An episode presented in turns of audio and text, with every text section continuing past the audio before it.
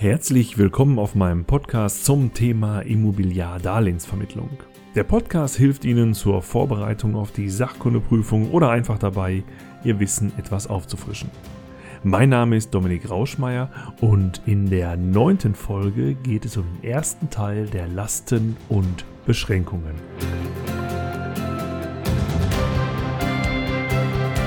Auf meinem Weg zur Grundschule bin ich immer an einem Kirschbaum vorbeigekommen. Und im Sommer, als die Kirschen dann reif waren, haben wir oft ein paar davon essen dürfen. Richtig lecker. Und wenn ich jetzt so an dieses tolle Grundstück mit dem fantastischen Haus und dem Kirschbaum davor zurückdenke, stellt sich mir die Frage, ob ich das Ensemble tatsächlich kaufen könnte. Im Moment ist es noch bewohnt. Wie könnte ich es aber schaffen, dass mich der Eigentümer bei einem Verkauf berücksichtigen müsste? Das wird jetzt unser Thema sein. Es geht um die Lasten und Beschränkungen in Abteilung 2 des Grundbuchs. Lasten sind Rechte Dritter an einem Grundbuch, zum Beispiel Grunddienstbarkeiten, beschränkt persönliche Dienstbarkeiten, Niesbrauch, Vorkaufsrecht, Reallasten, die Auflassungsvormerkungen, ja oder sogar das schon bekannte Erbbaurecht. Beschränkungen hingegen schränken das Verfügungsrecht des Eigentümers ein. Das heißt, sie nehmen dem Eigentümer ein wenig die Möglichkeit, aus freien Stücken über sein Grundstück, über sein Eigentum ja damit auch zu verfügen. Da ist zum Beispiel die Rückauflassungsvormerkung genannt oder der Nacherbenvermerk, Zwangsversteigerungsvermerke oder Insolvenzvermerke. Lassen Sie uns mit den Lasten beginnen und hier im Speziellen mit der sogenannten Grunddienstbarkeit. Die Grunddienstbarkeiten sind im BGB in den Paragraphen 1018 bis 1029 geregelt. Und in Paragraph 1018 BGB steht dann drin, dass ein Grundstück zugunsten des jeweiligen Eigentümers eines anderen Grundstücks in der Weise belastet werden kann, dass dieser das Grundstück in einzelnen Beziehungen benutzen darf oder dass gewisse Handlungen nicht vorgenommen werden dürfen. Hui, hört sich recht kompliziert an. Vielleicht ist es etwas einfacher, wenn wir uns zunächst mal zwei benachbarte Grundstücke vorstellen. Das eine Grundstück ist direkt an der Straße. Das ist das Grundstück von Dieter. Und das zweite Grundstück ist genau dahinter mit keinem direkten Zugang zur Straße und das ist das Grundstück von Horst. Dieter und Horst sind natürlich nicht einfach so gewählt, sondern sie stehen für das sogenannte dienende Grundstück das von Dieter, das ist vorne an der Straße, und das herrschende Grundstück, das ist das Nachbargrundstück vom Dieter, das ist das Grundstück vom Horst, was eben keinen Zugang zur Straße hat. Und die Grunddienstbarkeit sagt jetzt, dass das Grundstück von Dieter, das Grundstück an der Straße, belastet werden kann, und zwar zum Beispiel mit einem Wegerecht für den Horst oder mit einer Bebauungsbeschränkung. Der Begriff Grunddienstbarkeit sagt noch ein bisschen mehr aus, nämlich, dass nicht nur der Horst diese Rechte hat, sondern auch diejenigen, an die Horst sein Grundstück verkauft. Die Grunddienstbarkeit hängt also an den Eigentümern, an den jeweiligen Eigentümern des Grundstücks. Wie eben schon erwähnt, fällt zum Beispiel ein Wegerecht unter so eine Grunddienstbarkeit. Das heißt, der Horst kann über einen Weg, der in der Regel ganz am Rande des Grundstücks von Dieter ist, sein eigenes Grundstück betreten. Es kann auch vereinbart sein, dass der Horst eine ganz tolle Aussicht hat und der Dieter die Aussicht nicht verbauen soll.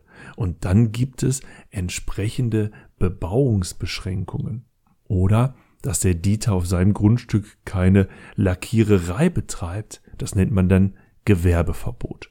Und das gilt, wie gesagt, nicht nur für den Horst selbst, sondern für den jeweiligen Eigentümer des Grundstücks von Horst. Also können die Annehmlichkeiten auch die Käufer dieses Grundstücks in Anspruch nehmen. Und gleichzeitig ist nicht nur Dieter davon betroffen, sondern auch diejenigen, denen Dieter sein Grundstück verkauft. Beschränkt persönliche Dienstbarkeiten sind im BGB in den Paragraphen 1090 bis 1093 geregelt. Und Sie merken schon, dass der Begriff hier etwas anders ist. Er heißt beschränkt persönliche Dienstbarkeiten. Hier kommt es also nicht auf den jeweiligen Eigentümer des Grundstücks an, sondern auf einzelne Personen. Deswegen heißt es ja auch beschränkt persönliche Dienstbarkeit. In Paragraph 1090 heißt es dazu, ein Grundstück kann in der Weise belastet werden, dass derjenige, zu dessen Gunsten die Belastung erfolgt, berechtigt ist, das Grundstück in einzelnen Beziehungen zu nutzen oder dass ihm eine sonstige Befugnis zusteht, die den Inhalt einer Grunddienstbarkeit bilden kann, beschränkt persönliche Dienstbarkeit. Diese beschränkt persönlichen Dienstbarkeiten sind eben nicht übertragbar, die können auch nicht vererbt werden und können nicht verkauft werden. Darunter fällt zum Beispiel das Wohnungsrecht in Paragraph 1093 den Unterschied zwischen einer Grunddienstbarkeit und einer beschränkt persönlichen Dienstbarkeit erkennt man relativ schnell. Beides wird ja im Grundbuch in Abteilung 2 eingetragen, weil es einmal heißt, zugunsten des jeweiligen Eigentümers eines Grundstücks, dann ist es die Grunddienstbarkeit, oder es heißt zugunsten dessen, der aus der Belastung ein Recht hat, dann ist es die beschränkt persönliche Dienstbarkeit. Hier habe ich ja gerade schon auf das Wohnungsrecht aus Paragraph 1093 BGB verwiesen. Als beschränkt persönliche Dienstbarkeit kann auch das Recht bestellt werden, ein Gebäude oder einen Teil eines Gebäudes unter Ausschluss des Eigentümers als Wohnung zu benutzen. Das wäre dann ein Wohnungsrecht und weil es ja nicht auf die Erben übergehen soll oder verkauft werden kann, weil dann der Eigentümer ja eigentlich nie mehr sein Eigentum selbst bewohnen könnte, ist das eine beschränkt persönliche Dienstbarkeit.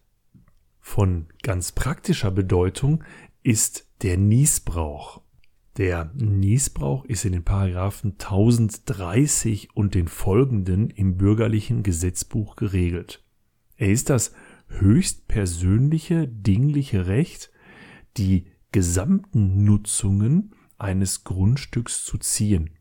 Das bedeutet, dass ich nicht nur das Recht habe, als Niesbraucher zum Beispiel eine Immobilie zu bewohnen, sondern ich darf dann noch die Äpfel von den Bäumen ernten. Und im Zweifel könnte ich die ganze Immobilie sogar vermieten und die Miete für mich behalten. Das wäre auch ein Niesbrauch. Man sagt dazu auch das sogenannte Fruchtziehungsrecht. Der Niesbrauch kommt total häufig in Betracht, wenn Eltern ihre Immobilie als vorweggenommene Erbfolge an die Kinder verschenken.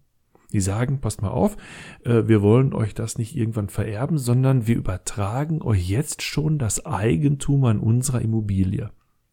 Und die Eltern wollen ja weiter in der Immobilie wohnen und wollen auch möglichst frei damit tun können, was sie wollen, außer natürlich sie zu verkaufen, das dürfen sie dann nicht mehr. Und dann lassen sich die Eltern häufig ein Niesbrauchsrecht eintragen, damit sie alle Nutzungen ziehen können, also selbst in der Immobilie wohnen und sie möglicherweise später vermieten können.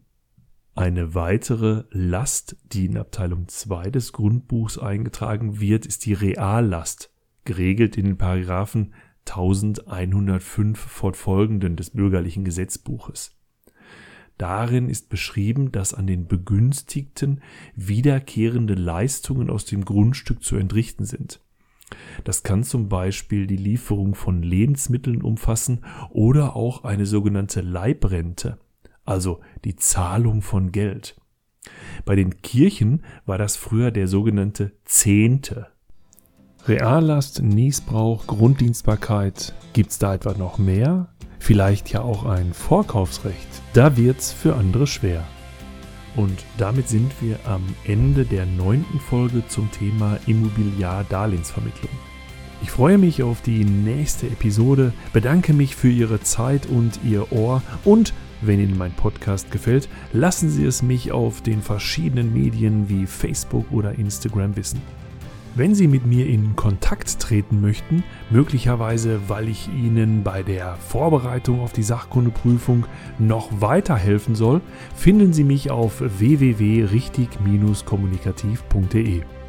Es grüßt Sie aus dem schönen Hagen in Westfalen Dominik Rauschmeier.